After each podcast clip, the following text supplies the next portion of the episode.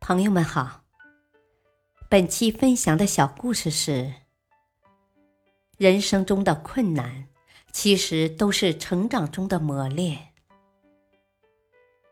台湾第三十七届十大杰出青年，一家专门生产消防器材的大公司厂长赖东进，在十大杰出青年的座谈会上，向大家讲了他的成长故事。我出生在一个盲人家庭，一家人中只有我和姐姐看得见，瞎眼的父母只能以乞讨为生，而住的地方竟然是乱坟岗的坟墓。我就生在死人的白骨旁边，在乞讨中长大。九岁的时候，有人告诉我，父亲说应该送我去读书。如果他不希望我长大了仍当乞丐，于是才十三岁的姐姐去青楼卖身了，我才能得到机会读书。虽然还要照顾瞎眼父母和弟妹，但我从不缺一天课。一放学就四处去讨饭，回来先跪着喂父母，自己往往饿肚皮。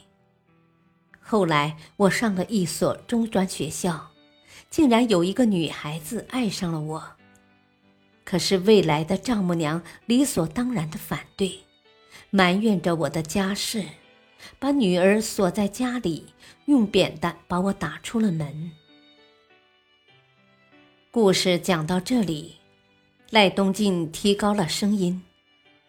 可是我要说，我从来没有埋怨过生活。而是充满了感恩的心情。我的父母虽然瞎眼，但是是他们给了我生命，直到现在我都还是跪着给他们喂饭。我的丈母娘虽然用扁担打我，但是她让我知道，要想得到爱情，必须奋斗，必须有出息。我感谢他们。最后，我还感谢苦难的命运磨练了我，于是我有了这样一份与众不同的人生。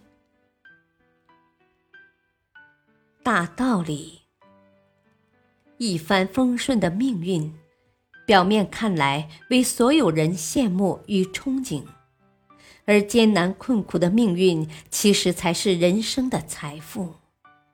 人生路途上遇到一些苦难，能够磨练你的意志，丰富你的精神，锻炼你的心灵，从而促进你的成长，成就你与众不同的人生。感谢您的收听，再会。